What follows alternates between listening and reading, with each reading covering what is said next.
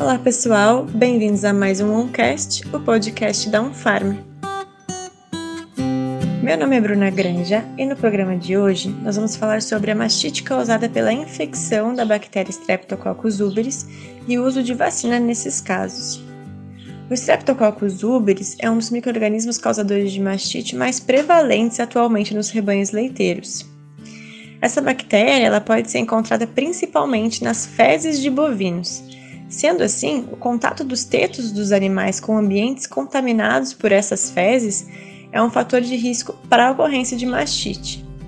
O período de maior risco para ocorrer esse tipo de infecção por essa bactéria é logo após a secagem e durante o período de transição, ou seja, 21 dias antes e 21 dias após o parto. Por isso, é, é muito importante manter os animais em uma área de pré-parto bem higienizada e com boa qualidade de camas. Além disso, é, esses animais que apresentam lesões nos orifícios dos tetos, como por exemplo a, hiperkeratose, apresentam maior risco de infecção por esse patógeno.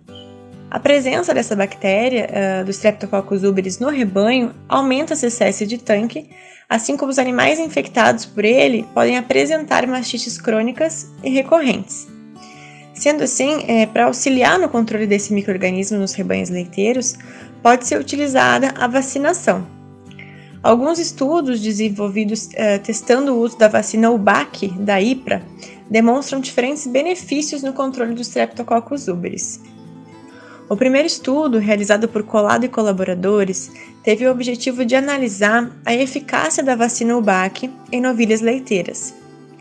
Foram então utilizadas 25 novilhas em gestação, desafiadas por uma cepa de Streptococcus uberis, as quais então foram separadas em um grupo 1, vacinado, com N de 13 animais, e um grupo 2, controle, com um N de 12 animais. A vacina ela foi aplicada 60 e 21 dias antes do parto, por via intramuscular no grupo vacinado. Com base então nos resultados apresentados no estudo, a contagem de colônias bacterianas do grupo vacinado foi menor do que no grupo controle, durante o período pós-desafio. Da mesma forma, até o final do desafio, a CCS foi menor no grupo vacinado do que no grupo controle, assim como a taxa de cura dos quartos infectados foi maior no grupo vacinado, com 53,9%, quando comparado ao grupo controle, com 25%. Os mesmos animais uh, anteriormente citados foram analisados em outro estudo realizado por Montbro e colaboradores, em relação à resposta clínica e à produção de leite. Ambos grupos apresentaram aumento dos sinais clínicos após o início do desafio até o terceiro dia, a partir do quarto dia até o final do estudo, o grupo vacinado apresentou redução dos sinais clínicos quando comparado ao grupo controle, observado da mesma forma para o aumento da, da, da temperatura retal. Em relação então à produção de leite, ambos grupos apresentaram perda na produção de leite até o segundo dia do desafio. No entanto, o grupo vacinado apresentou melhoras, atingindo valores semelhantes à produção normal no dia 8 do desafio, o que, por outro lado, no grupo controle só foi possível observar no dia 18 do desafio. No geral, os animais não vacinados, ou seja, do grupo controle, apresentaram uma queda maior na produção de leite durante o desafio.